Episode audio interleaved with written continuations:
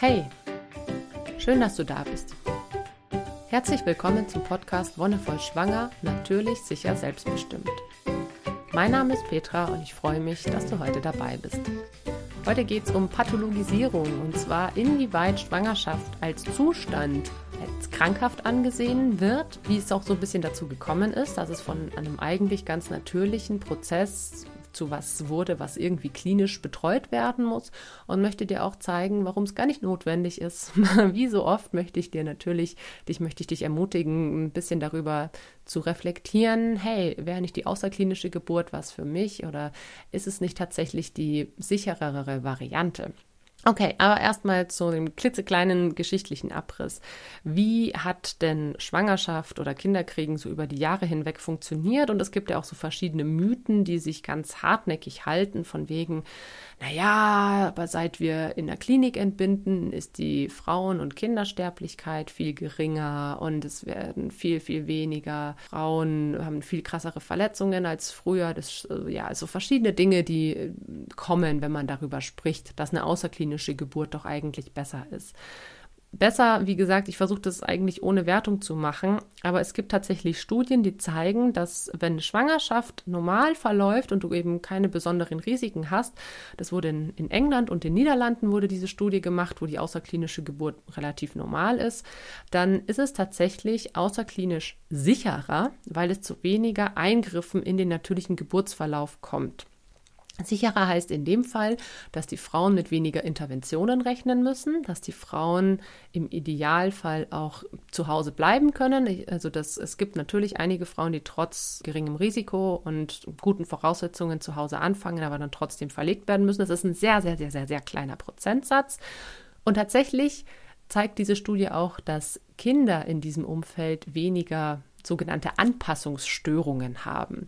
Anpassungsstörung heißt, dass Kinder, die in einem Krankenhaus zur Welt kommen, vielleicht auch gerade durch eine vaginale Operation, durch Einleitung, durch Saugglocke, durch Kaiserschnitt, in den ersten Wochen sehr viel schreien, sehr wenig Gewicht zunehmen, äh, vielleicht mit der Atmung noch Probleme haben, mit der Verdauung noch Probleme haben, verschiedene. Es kann sich ganz unterschiedlich äußern, kreislaufmäßig oder äh, wo auch immer. Und diese Anpassungsstörungen können über mehrere Tage bis zu hin mehreren Wochen dauern. Und tatsächlich gibt es den Befund, dass es bei Kindern, die außerklinisch entbunden oder geboren wurden, viel, viel weniger der Fall ist. Also es ist nicht nur sicherer für die Frauen, die mit weniger Eingriffen rechnen müssen, gerade die, die Dammriss- und Dammschnittrate ist da viel geringer, der medikamentöse Aufwand ist da viel geringer. Es gibt nicht die Möglichkeit für PDA oder Vollnarkose, was natürlich auch wieder aufs Kind sich überträgt, also dass ähm, eine PDA oder eine Vollnarkose keine Auswirkung auf dein Kind hat, ist schlicht und ergreifend falsch. Also das wirkt sich aus, weil eure Blutkreisläufe verbunden sind und auch daher können Anpassungsstörungen kommen, wenn zum Beispiel eben das Narkosemittel zu dolle dosiert war und dann das Kind davon zu viel abbekommen hat, dass es halt wirklich auch wie in, einem, in einer Trance oder wie in einer Narkose geboren wird. Okay, aber wie ist es denn überhaupt dazu gekommen? Also diese Mythen, dass die außerklinische Geburt um einiges gefährlicher wäre, die sind tatsächlich in der Zeit entstanden, lustigerweise, als der Kaiserschnitt aufkam. Kaiserschnitt war so eine Technik, ähm, angeblich, er heißt ja Kaiserschnitt, weil angeblich schon ähm, Kaiser Augustus, sprich vor 2000 Jahren, mit dieser Methode auf die Welt geholt wurde, dass eben damals schon in der Frau der Bauch aufgeschnitten wurde, um das Kind zu gebären.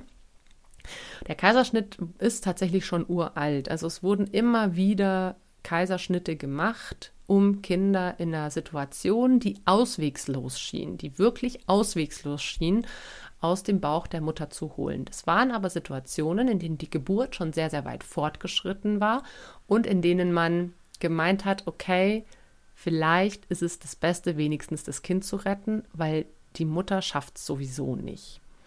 Und es gibt Situationen immer wieder bei Geburten, wo die Frau in, in, dieser, in dieser Lage ist, okay, ich werde vielleicht diese Geburt nicht überleben. Das sind super, super, super, super, super seltene Fälle. Also, dass eine Frau bei einer Geburt stirbt, das ist am häufigsten wegen der Präeklampsie, die nicht entdeckt wurde, also einer Schwangerschaftsvergiftung oder einer Blutung, die nicht gestillt wird. Das heißt, dass zum Beispiel die Plazenta sich vorzeitig ablöst und was nicht entdeckt wurde und da dadurch eine Blutung entsteht. Oder dass zum Beispiel, was früher auch nicht entdeckt werden konnte, eine Plazenta previa der Fall ist und dann während der Geburt einfach diese Plazenta wirklich so viel Blut verliert, dass die Mutter aufgrund einer ja, Blutarmut oder ja letztendlich verblutet sie stirbt. Das ist wirklich super, super, super selten. Also wenn ich jetzt das jetzt hier erzähle, bitte hab keine Angst. Das sind als eine von 100.000 Frauen, bei der das wirklich vorkommt. Und früher, ja, hatte man noch nicht diese extrem guten Methoden, um sowas zu diagnostizieren. Insofern sage ich auch, okay, es ist voll gut, dass wir heute in der Lage sind, eine Plazenta previa oder eine vorzeitige Plazenta-Ablösung, dass wir in der Lage sind, das zu diagnostizieren, weil damit können wir die Frauen, die das früher das Leben gekostet hätte, können wir heute damit retten. Und zwar voll easy peasy. Das ist überhaupt kein Ding. Wir wissen das, die Frau kriegt entweder eine Infusion oder wenn es tatsächlich auch schon kurz vor, vor Geburt ist, können wir die Frau wirklich noch bis zur Geburt begleiten. Wir können versuchen einzuleiten oder im Notfall kann man wirklich den Kaiserschnitt machen. Und früher sind tatsächlich auch aufgrund des Kaiserschnittes viele Frauen gestorben. Also, dass Frauen in dieser Phase waren, okay, es fließt sehr viel Blut, wir müssen jetzt das Kind da rausholen. Und man hatte halt dann so diese etwas harsche Herangehensweise, okay, die Frau verblutet sowieso, das heißt, wir können schneiden, wie wir wollen. Also jetzt ganz, ganz drastisch ausgedrückt. Das heißt, der Frau würde wirklich der Bauch aufgeschnitten, ohne Rücksicht auf Verluste, ohne Rücksicht auf irgendwelche Schlagadern, die gerade im Beckenbereich entlang laufen und das Kind wurde geboren und die Frau ist tatsächlich dann entweder aufgrund der Kaiserschnitt des Schnittes verblutet, dass der eben unsauber gemacht wurde und ein großes Gefäß dabei beschädigt wurde, oder dass die Blutung, die schon vorher da war, einfach nicht rechtzeitig gestoppt werden konnte. Jetzt gibt es natürlich noch die Fälle von Kind stirbt bei Geburt. Und da war das häufigste, oder was heißt das häufigste? Das sind natürlich auch super, super, super, super, super seltene Fälle. Es gibt Kinder, die tatsächlich aufgrund einer Unterversorgung bei der Geburt sterben. Aber das ist weniger, weil zum Beispiel die Nabelschnur um den Hals liegt. Das passiert sehr häufig. Also meine Kinder hatten auch die Nabelschnur ein, zweimal um den Hals. Aber das ist gar nicht so schlimm, weil der Hals ist ja eine sehr dünne Stelle im Vergleich zum Kopf. Schwieriger wird es eher, wenn es zum Beispiel einen Nabelschnurvorfall gibt. Das heißt, das Kind ist noch nicht fest im Becken, die Fruchtblase platzt, das Kind rutscht nach unten, aber bevor das Kind wirklich im Betten liegt, schiebt sich die Nabelschnur noch so ein bisschen dazwischen. Das gibt es heute auch noch. Das heißt dann zum Beispiel auch, wenn das Kind noch nicht fest im Becken ist und man hat einen Blasensprung, dass man sich dann am besten irgendwie hinlegt und auch nur noch liegend transportiert wird. Aber auch da gibt es inzwischen echt äh, viele diverse Stellungnahmen dazu und auch sehr viel Aufklärung dazu es ist nicht schlimm, wenn das Kind irgendwie, wenn du Blasensprung hattest und nicht weißt, wie das Kind liegt, dass du dann sofort dich hinlegen musst. Es ist gut, wenn man es abklärt, aber früher gab es gewisse Nabelschnurvorfälle, die dann dazu geführt haben, dass das Kind sich selbst die Versorgung abdrückt. Also dass tatsächlich das Kind mit dem Kopf oder mit einem anderen Körperteil die Nabelschnur so zerpresst, dass da kein Sauerstoff, kein Blut mehr durchfließen kann. Es gibt natürlich auch andere Sachen wie Krankheiten, die man früher nicht diagnostizieren konnte, aber die dann zum Tod geführt haben, Herzfehler. Das sind alles so winzig kleine Dinge. Das heißt immer, es wären so viele gestorben, aber es waren wirklich nicht so viele. Tatsächlich sind die Todesraten der Mütter eben hochgegangen, als der Kaiserschnitt populärer wurde und man da eben ein bisschen freizügiger auch wurde mit dem Schnibbeln. Dann gab es natürlich nochmal einen Anstieg äh, bei der Kindersterblichkeit, als es diesen Contergan-Skandal gab. Also Contergan sagt ja vielleicht noch was, es war so ein Medikament, das Schlaf- und Beruhigungsmittel war, das auch dazu geführt hat, dass gewisse Organe oder Gliedmaßen nicht gebildet wurden. Und häufig hat das eben dazu geführt, dass bei Kindern, dass es Totgeburten gab, die, weil die Kinder tatsächlich irgendwelche Organe nicht ausgebildet hatten. Es gab schon immer Frauen und Kinder, die bei der Geburt gestorben sind. Es gibt es auch heute noch und es wird es niemals nie geben. Es ist ein Prozess, es ist Leben und Leben und Tod gehören zusammen. Und es wird immer Frauen und Kinder geben, die irgendwas haben, wo irgendwas so läuft, dass es für uns in Anführungszeichen pathologisch ist und dass wir Frau und oder Kind nicht retten können. Aber es hat dann auch irgendeinen Hintergrund. Wichtig ist zu sagen, okay, in 98 Prozent der Fälle läuft eine Geburt relativ entspannt. Häufig liegt das Kind auch meistens noch so, dass es sehr entspannt geboren werden kann, zum Beispiel mit dem Kopf nach unten. Früher konnte man auch Kinder in einer Steiß- oder Beckenendlage relativ gut entbinden, weil die Erfahrung noch da war. Das war eine Geburt, okay, die ist ein bisschen anders verlaufen als eine Kopfgeburt, aber die Erfahrung war da und die Leute wussten, wie man diese Kinder auf die Welt begleiten kann. Das ist auch erst in den letzten Jahren zu was Pathologischem geworden. Und das ist das, was sich so in den letzten 50 bis 100 Jahren abzeichnet, dass verschiedene Zustände sei es jetzt bei Mutter oder Kind, dazu geführt haben, dass etwas pathologisiert, also krankhaft gemacht wird. Das hat angefangen bei der Lage des Kindes. Okay, die Geburt mit dem Kopf nach unten, die dauert meistens nicht so lange und ist meistens ein bisschen stressfreier für alle Beteiligten.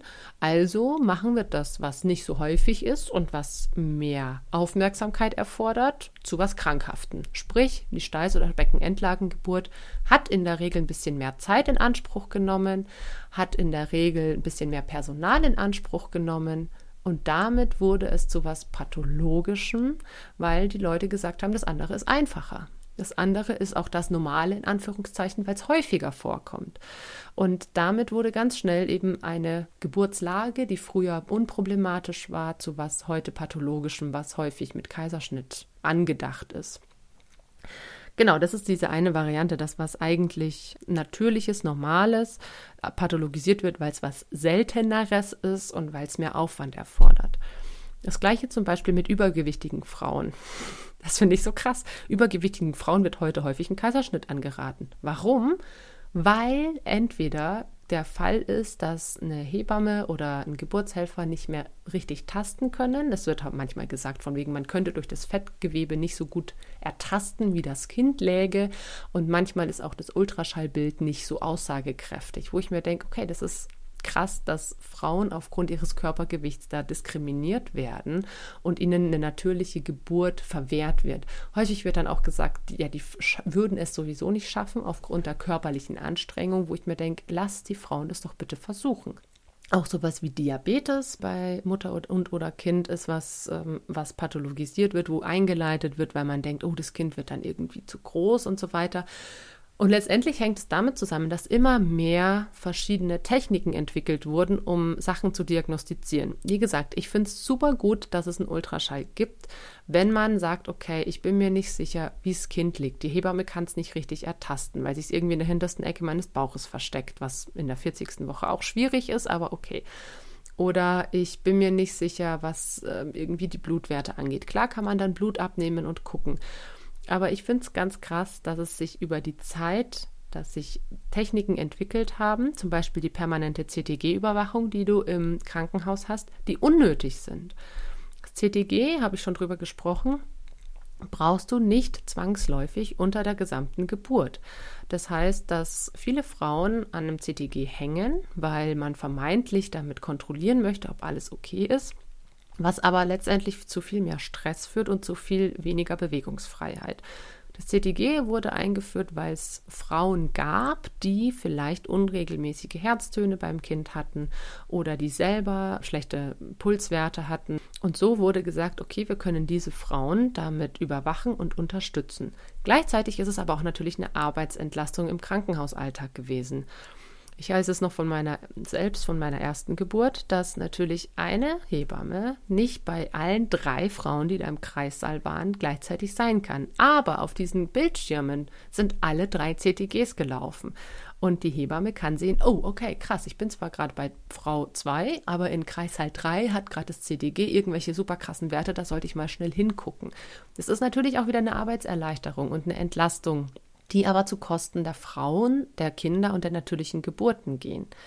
Es ist nicht notwendig, permanent CTG zu schreiben. Es ist überhaupt kein wissenschaftlicher Benefit davon. Tatsächlich eher das Gegenteil, dass Frauen eben, die zu viel am CTG hängen, darüber klagen, dass sie sich nicht bewegen können, nicht genügend Freiheit haben und so weiter diese verschiedenen Überwachungstechniken, so nenne ich es jetzt einfach mal, Ultraschall, Vorsorge, CTG, äh, Blutwerte nehmen, das hat sich eingebürgert, dass das zur normalen Routinevorsorge geworden ist, weil natürlich auch in Deutschland und in anderen Staaten, in denen das so vorgeschrieben ist, diese Verantwortung und die Versicherung immer noch eine Rolle spielt.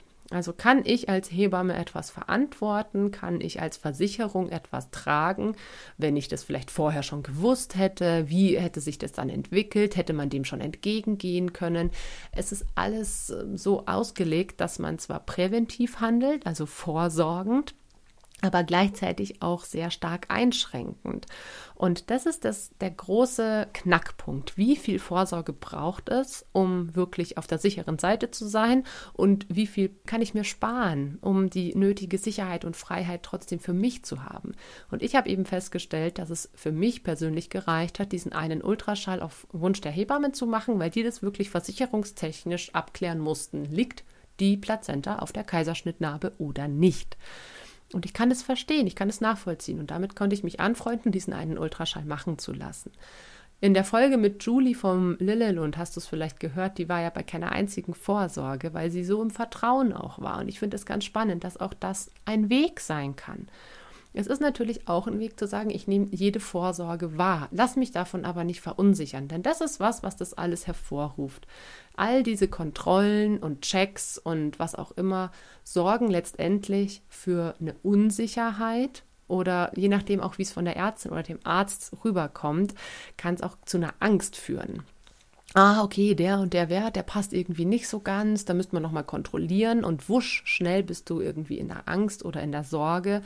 Und das ist ein ganz, ganz schlechter Zustand für Schwangerschaft und Geburt. Es ist ganz wichtig zu sagen, okay, es gibt verschiedene Kontrollmethoden, Mechanismen, Techniken und ich persönlich, ich als Frau, ich habe die volle Entscheidungsgewalt darüber, was ich wahrnehmen möchte und was nicht. Ich habe da die komplette Selbstbestimmung. Niemand kann mich zwingen, irgendetwas zu tun. Ich hätte natürlich auch zu den Hebammen sagen können, was, nee, diesen Ultraschall, da scheiße ich drauf. Dann hätte ich mich aber auch umgucken müssen, wie ich die Geburt mache. Das ist natürlich, wenn es wirklich um was Versicherungstechnisches geht, ist es leider in Deutschland so. Da muss man manchmal Abstriche machen. Aber das ist, das sind sehr, sehr wenige Sachen. Und wenn es um so Themen wie, wie Makrosomie einleiten oder irgendwas darum geht, was aus Daten hervorgerufen wurde, zum Beispiel von einem Ultraschall oder von einem CTG, da würde ich sehr vorsichtig sein, weil das alles Daten sind, die gewertet werden. Das heißt, erstens mal werden diese Daten aufgezeichnet, was schon fehlerbehaftet sein kann. Zweitens mal müssen diese Daten ausgewertet werden, was auch fehlerbehaftet sein kann. Also ich weiß noch, dass ich zum Beispiel bei meinem Sohn an einem CTG hing, wo einfach null Herztöne aufgezeichnet wurden, weil diese Sonde nicht richtig aufzeichnen konnte, weil er irgendwie so lag, dass es nicht funktioniert hat. Und dann war natürlich erst gleich, oh, keine Herztöne, Hilfe, Hilfe, Hilfe. Und dann äh, war die Panik natürlich erstmal groß und es überträgt sich natürlich. Aber wenn das Kind sich einfach nur andersrum gedreht hat, und die Herztöne deswegen nicht aufgezeichnet werden können. Du aber weißt, nein, das Kind, das dreht sich, es bewegt sich in mir drinnen, das muss leben, dann kannst du darauf verzichten. Und das ist ganz, ganz schwierig in solchen Situationen haben Ärztinnen, Ärzte oder geburtsbegleitendes Personal häufig die Meinung, dass sie über dich hinweg bestimmen könnten. Und es ist super schwierig da zu sagen, nein, Du bist hier die Hauptperson. Bei der Geburt und bei der Schwangerschaft bist du die Hauptperson. Und du darfst voll und ganz entscheiden, was du mit dir machen lässt und was nicht. Und wenn dir was unangenehm ist, dann sag das. Häufig sind die Methoden, die sich eben so entwickelt haben, zu einem Standard geworden, der angewandt wird, wenn sich eben niemand dagegen ausspricht. Also ne, es wird dann so und so gemacht, das ist das Schema und das wird durchgeführt, solange es keine anderen Wünsche oder Bedürfnisse gibt. Und wenn du das eben im Vornherein klärst, was du möchtest und was nicht, dann hast du auch viel bessere Chancen, dass darauf eingegangen wird, weil dann wissen sie, okay, Schema F können wir bei dieser Frau oder bei diesem Pärchen eben nicht anwenden oder sollten wir nicht anwenden dass in der Schwangerschaft, dass bei der Geburt Werte außerhalb des Normalbereichs sind. Der Normalbereich ist auch was, was nur irgendwann mal festgelegt wurde und was auch letztendlich einen Spielraum hat. Das sind Zahlen, schwarze Zahlen auf weißem Papier. Das, ist, das beschreibt, was irgendwie normal ist, was vollkommen bescheuert ist. Und klar hast du in der Schwangerschaft immer wieder Situationen, wo diese Zahlen vielleicht nicht in, dieser, in diesem Spielraum sind. Aber das ist auch völlig okay, weil wir alle Individuen sind. Dass mein Blutdruck manchmal unter aller Sau ist. Ich meine, ich hatte schon mal einen Blutdruck von 70 zu 30. Ja, das ist Kacke. Aber was willst du machen? Ich werde jetzt nicht anfangen, irgendwelche Blutdruckmittel zu nehmen. Ich weiß, dass ich niedrigen Blutdruck habe. Und es gibt so verschiedene Dinge, die werden per Zahlen festgelegt, was ist okay und was nicht. Und manche akzeptieren das blind und hinterfragen nicht mehr. Und das ist das, das, was wir uns aber angewöhnen sollten, dass wir hinterfragen, okay, warum genau dieser Wert? Und kann man da nicht in einen Spielraum eingehen? Das ist bei manchen Sachen wiederum versicherungstechnisch schwierig, bei anderen Sachen geht es wieder besser. Aber gerade was zum Beispiel diesen Glukosetoleranztest angeht, wenn du dir da unsicher bist, dann verzichte drauf. Bevor du dich da verunsichern lässt, dass der Wert irgendwie, ich meine, da wird dir teilweise sogar schon zu einem zweiten Test geraten, wenn der Wert so knapp an der Grenze ist. Also er ist über der Grenze, aber knapp drüber. Wenn du da so einen Fall hast, dann sag, nee, wenn der drüber ist, ist der drüber. Dann ist mir das egal. Also würde ich sagen, ich persönlich würde das sagen. Das heißt, ich kann mir den zweiten sparen. Und wenn dir irgendjemand sagt, na ja, aber hier, das ist ja so knapp, dann sag, dann kannst du genau damit argumentieren. Es sind Zahlen. Es sind einfach nur Zahlen, die irgendjemand festgelegt hat. Und wenn er knapp drunter wäre, dann würdest du dich vielleicht darum bemühen zu sagen, hey, es sind Zahlen und es ist irgendwie nur ein Milligramm weniger, also kann, können wir da nicht mal ein Auge zudrücken oder sowas. Das ist, es geht immer von zwei Seiten und das ist eben ganz spannend. Letztendlich finde ich es interessant zu sehen, dass ähm, gerade verschiedene Geburtstechniken, wie gesagt, ähm, verlernt wurden aufgrund von Personalmangel, Bequemlichkeit, was auch immer. Und ich finde es super, super wichtig, dass wir wieder dahin kommen, dass dieses Wissen, das in uns ist, das Wissen, das es mal gab, dass das wieder gelebt wird und dass das wieder ausgepackt wird, um Geburten zu ermöglichen, die für alle zufriedenstellend sind. Und wenn die Geburt 20 Stunden dauert, dauert sie 20 Stunden. Da sollte kein, keine Klinik irgendwelche Maßnahmen ergreifen, um die Geburt zu beschleunigen. Ich kenne so viele Frauen, bei denen im Geburtsbericht ein Geburtsstillstand attestiert wurde, wo ich mir denke, boah, wie krass. Es ist einfach normal, dass Geburt zu einem gewissen Zeitpunkt mal vielleicht, gerade wenn es das erste Kind ist, wo sich der Körper eine Pause gönnt, damit er sich wieder erholen kann dass der Muttermund nicht einfach linear von 0 bis 10 Zentimeter aufgeht, sondern dass das in Wellen läuft, dass es einfach unterschiedlich ist von Frau zu Frau. Da müssen wir hinkommen und sagen, wir nehmen uns die Zeit, wir nehmen uns die Geduld, um auf jede Frau individuell einzugehen, ganz egal, was es da für Werte gibt. Und wir müssen uns davon verabschieden, uns von der Technik zu sehr verblenden zu lassen. Wie gesagt, wenn es was medizinisch Notwendiges ist, dann ist es wunderbar, dass es diese Technik gibt. Und wenn du eine Querlage hast, dann ist es auch wunderbar, dass es den Kaiserschnitt gibt. Aber es gibt so viele Fälle, wo wir darauf verzichten können, uns mit medizinischen Geräten untersuchen zu lassen, uns von medizinischem Fachpersonal vollschwafeln zu lassen, sondern wo es viel wichtiger wäre, einfach nur ins Vertrauen zu gehen und ins Bewusstsein, ich bin eine Frau, ich kann das. Ich kann Kinder zur Welt kriegen, auch wenn es das erste ist. Ich kann das. Das wäre so wunderschön. Jo, und damit äh, war es das für heute. Also wenn dich das Thema wie die Geschichte der Geburten so ein bisschen mehr interessiert, da gibt es auch echt wunderbare Literatur zu, auch ein bisschen grausame Literatur. Also gerade was so die Hexenverbrennung angeht, da waren ja auch ganz viele Hebammen darunter, die einfach sehr viel Wissen um den Frauenkörper und um Geburt hatten. Aber dazu vielleicht noch ein andermal. Für heute war es das erstmal. Vielen, vielen Dank fürs Zuhören. Danke, dass du dabei warst. Und wie immer, wenn dir die Folge gefallen hat, dann lass gerne einen Kommentar oder eine Bewertung da oder teile teil die Folge auch gerne. Wir hören uns dann in ein paar Wochen wieder. Bis dahin wünsche ich dir alles, alles Gute und noch einen wonnevollen Tag.